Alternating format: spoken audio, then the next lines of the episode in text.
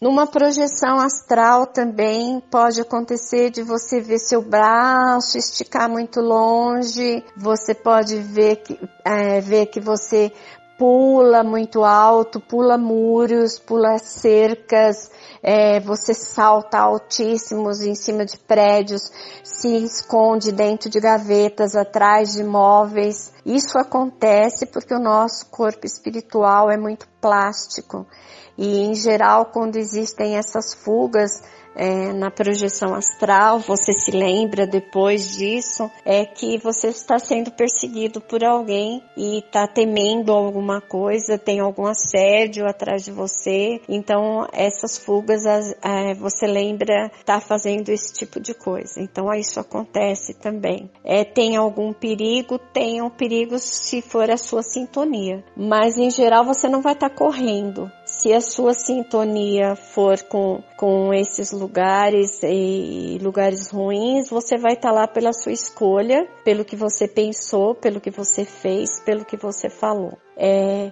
tem outra maneira de estar fora do corpo e estar mais protegido? Tem sim, gente. O amparo espiritual. Os amigos amparadores. É, eles são trazidos para nós é, perto de nós atra através dos nossos mentores, para quando você tem grandes e bons objetivos. E quando você não quer cuidar só de você, não quer cuidar só da sua família, não quer cuidar só do seu dinheiro e das suas situações de vida. Quando você tem no coração o bem da assistencialidade para o outro. Quem costuma ajudar outras pessoas, ela não tem um mentor perto, ela tem amparador.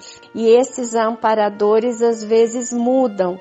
Às vezes é um, dois, três, às vezes são equipes de amparo para aquilo que a pessoa está fazendo.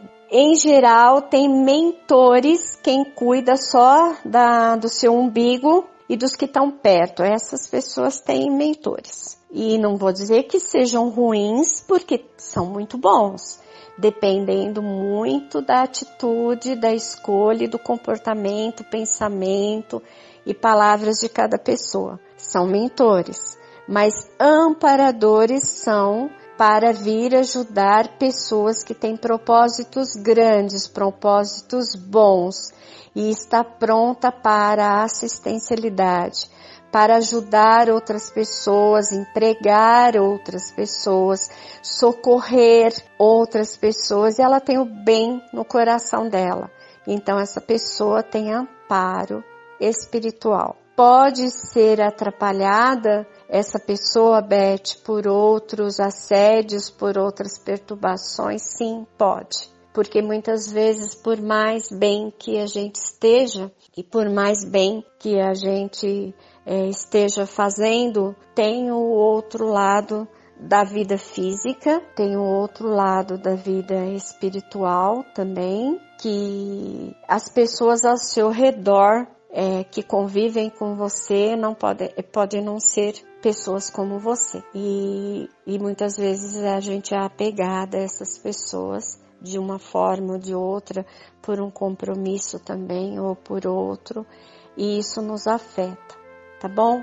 Então, qualquer outra dúvida, vão me perguntando e eu vou respondendo, respondendo.